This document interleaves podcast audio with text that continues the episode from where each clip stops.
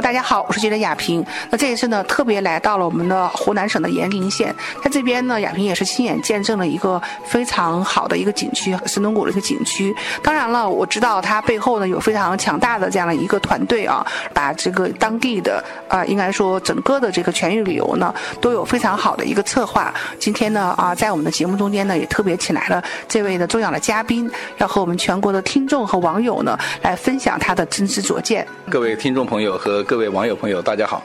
呃，自我介绍一下，我姓盘，呃，是盘古开天地的盘，啊，这个姓比较少，叫盘雾。呃，我是湖南神农洞天旅游开发有限公司的董事长。是。那啊，说到了啊，这个延陵县哈，我也很想了解我们这个洞天公司怎么样会把我们的这个目光哈，就放在了这个地方。呃，这边有什么样的一个呃吸引你的地方呢？啊，好。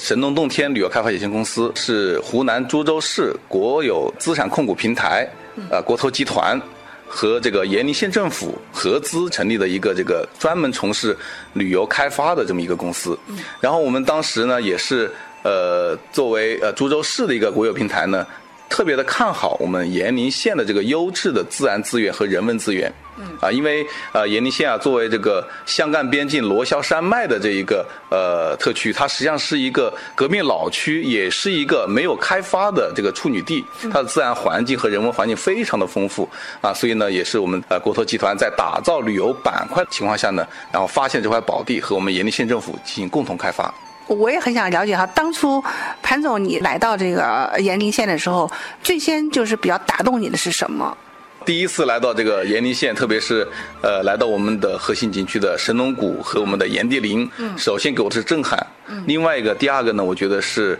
呃对我内心的一种呃震动。第一呢，这个炎陵县的炎帝陵，它是我们华夏始祖炎帝的陵墓所在，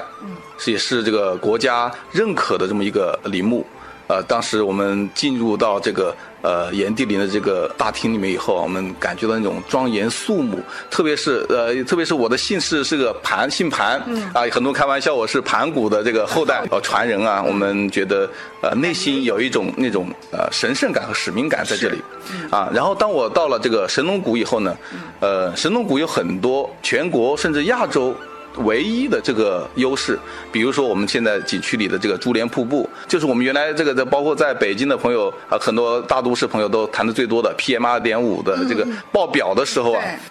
珠帘瀑布前面的这个空气，每立方厘米有十三点六万个氧离子，它是全亚洲这个有记载最高的地方，而在我们整个景区里，平均的这个负氧离子都达到了五万到六万个。就是说，呃，包括我认识一些朋友啊，包括我们在景区里投资的老板，他们过来以后，有一个很典型的例子，他原来在城市里有哮喘，嗯，自从到这个景区来了以后，哮喘再也不犯了，不吃药了。所以我们现在每年呀，真的有很多这种呼吸性疾病的这些呃游客，常住在我们这里住两个月，都住三个月，每天就搬个小板凳，带个这个耳机。就在瀑布面前听歌疗养吸氧，啊，这个让我们特别震撼。第第二个呢，我们这里有这个华南片区最大的南方红豆杉的集群，这是国家这个林业部经过科考认定的，啊，另外呢，它还有一个以本地地名命名的，叫大院冷杉，是全国唯一只有在这里发现的一种杉树，啊，叫大院冷山。啊，所以呢，这里的自然资源、动物、植物资源非常的多，包括我们和这个呃中医药大学也进行过考察，他们专门来的考察队，在全国认定的五千多种这个中草药，在神农谷这个一百平方公里的这个范围内，超过了一千八百多种。啊，它也是中草药的这么一个聚集地，所以我们当时和这个呃炎帝陵进行一个联想，当时史料记载，神农氏来这边尝对，但是我们也说了，呃，这个神农氏他是尝了断肠草，然后出于这个临县，就是这种断肠草在哪？断肠草就在我们神农谷，所以我觉得啊，这个地方呢，它有很多这个。呃，始祖遗迹也代表了我们一些华夏民族敢于尝试、敢于创新、敢于改革的这么一些精神在这里。所以我刚来了以后特别的震撼，我也愿意在这里贡献我的一些呃微薄之力。嗯，那潘总。对于这个我们的自然环境哈，应该说呃印象非常的深刻。此外的话，那么你在走访这个延津县，也比如说对于他当地啊延津县的这个百姓的生活，以及呢他们的这种啊日常的劳作耕作哈这一方面，你了解怎样呢？比如说他们平时都是主要是来做什么的哈？这是一个农业县对吧？对，嗯。延津县呢，它的人口不多，只有二十万人口。我来了以后呢，对当地的情况进行了解，给我的感觉同样是震撼的。呃，延陵县的人民呢，它的最主要特点是淳朴，包括它现在它的发展，它是因为是革命老区，它的这个经济条件不是很好，它也是国家级的这个贫困县。嗯，但是我们从这个贫困县的一些原因，我们来往上追溯的话，实际上也可以看得出，延陵县它作为革命老区，它对新中国的建立。可以说是贡献了所有，呃，当时毛主席在呃秋收起义失败以后，在这个湘赣边界进行活动啊，包括水口插排分田，建立第一个苏维埃政权啊，把党支部建在连上，这些都是在我们炎陵县完成的。包括我们这个朱毛会师，他的第一次会面也是在我们景区门口的这个石都镇的万寿宫和朱德总司令进行了会面以后，最后约定了上井冈山会师。嗯，啊，这是一个中国革命近代史的一个历史的时刻。嗯，当时在这个毛主席在我们延陵县这附近革命的时候啊，呃，得到了我们延陵县大大部分的这个。老百姓的拥戴，所以当时在革命期间带走了很多的呃子弟，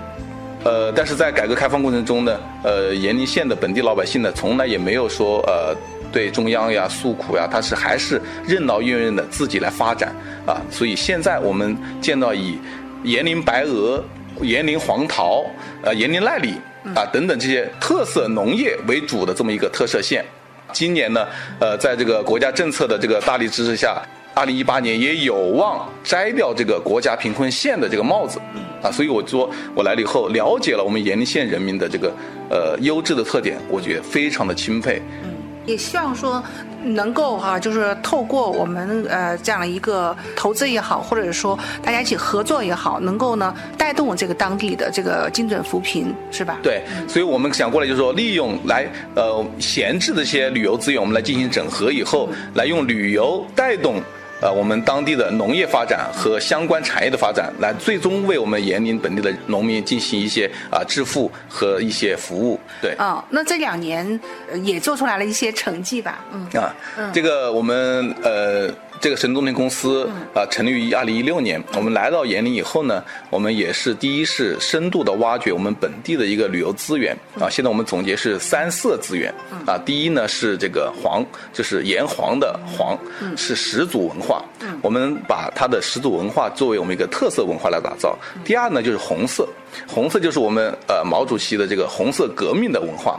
包括我们景区内延陵县遗留了很多的这个红色遗迹，包括还有全国唯一的红军标语博物馆。嗯，啊，第三呢，我们是利用我们的绿色文化，啊，就是我们独有这些自然资源，我们想利用这个三色文化来拉动我们。延陵县的全域旅游，这两年来呢，我们一个是除了提炼这些文化元素以外呢，呃，我们做了很多的这个基础设施建设以及这个呃景区的呃景点建设，但是我们现在最着重的还是要拉动我们产业链的一些整合，特别是旅游加农业加文化加服务。加当地老百姓的一些轻加工业啊，来整合我们一二三产业的一个产业链的整合，最终能够拉动我们延陵县的一个全域旅游的共同发展。嗯，那这样的话，在你们推进过程中间，百姓的这个受益怎样？也就是说，我们惠民到一个怎样的一个程度？啊，目前来讲呢，我们在景区所在的这个。呃，石都镇，特别是我们景区所辖的三个村，目前来讲，基本上我们三个村的村民全部脱贫，而且基本上在我们景区内还开了很多农家乐。然后这些老板呢，我有时候开玩笑，每年工作三个月，每年的收入不低于十万。啊，这是我们呃通过旅游来直接拉动了我们这个呃景区内的老百姓的这些呃收入。另外呢，我们下一步呢就是说开发周边的农业农产品和把它作为我们旅游产品进行一个开发和销售。这样呢，更加能够提高我们农产品的一个附加值，更大程度的增加我们呃农民朋友的一些收入。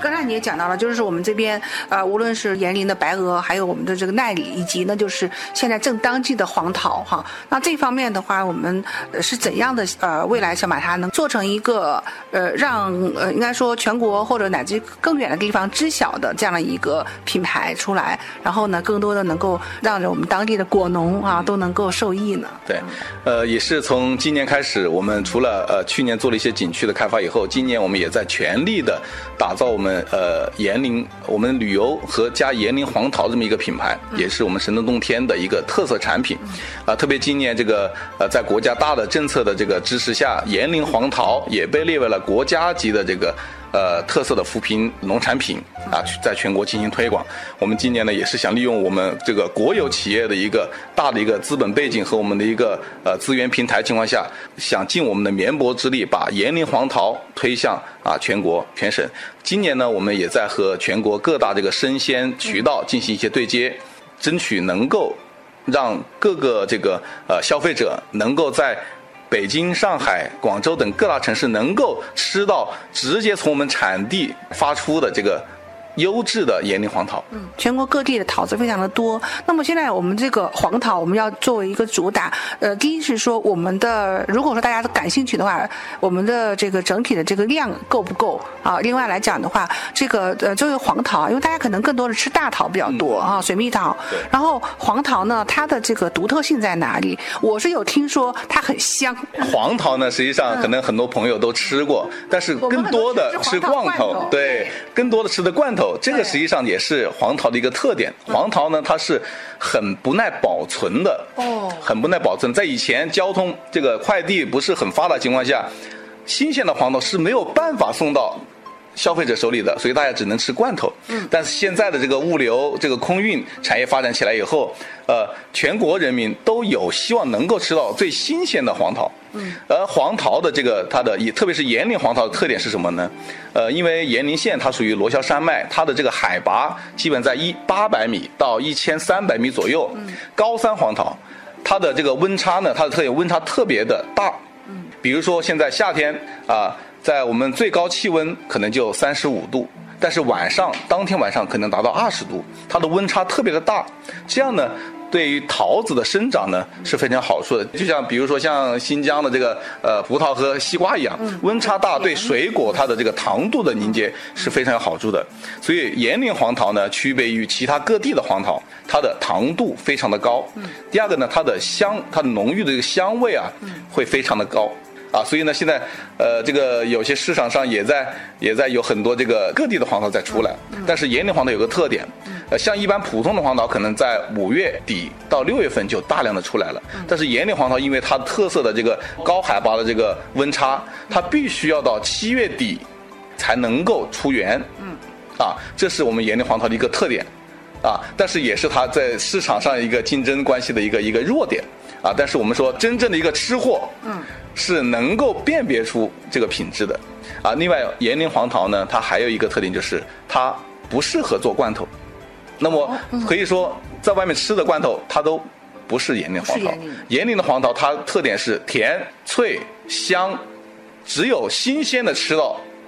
才是真正的炎陵黄桃。我相信我口说无凭啊，各位真正的各位观众、各位朋友啊，只有真正的自己拿到这个炎陵黄桃，咬上一口的时候，才能够真正感受到它的这个特点。在目前哈，目前我们这个取得了一种阶段性成果之后，呃，我也很希望听听我们潘总，就是对于未来哈，我们的这样一个发展的愿景。好，呃，作为我们神农洞天旅游开发公司来讲呢，我们首先呢是立足于炎陵啊，想把炎陵的这个全域旅游，真正的全域旅游，它的一二三产业链，特别是农业，把它发挥到极致，进行一个整合开发。另外呢，根据我们自己的这个企业的战略规划呢，我们还想把我们这些模式这种。呃，旅游加的模式复制到其他全国各地的景区啊，比如说现在我们在和这个重庆金佛山，包括在齐齐哈尔、扎龙湿地和碾子山区等等景区已经在进行对接。我们也想把我们这些旅游发展的模式能够啊发展到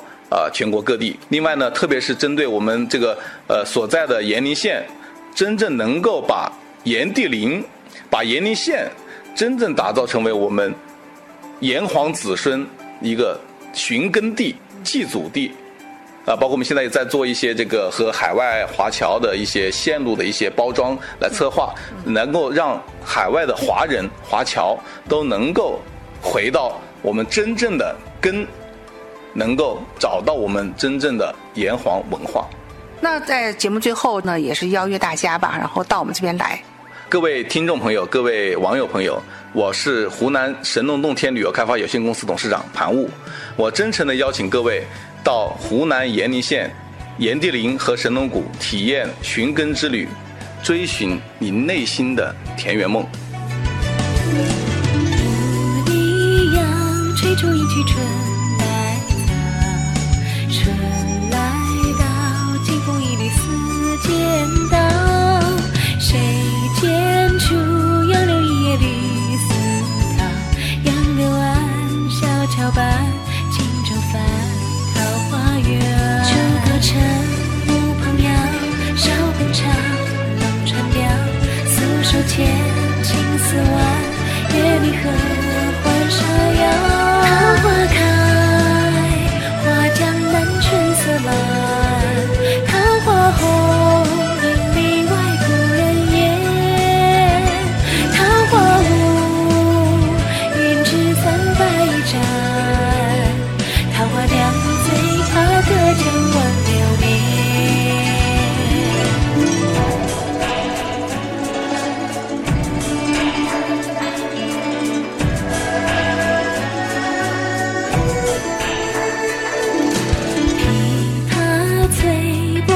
最后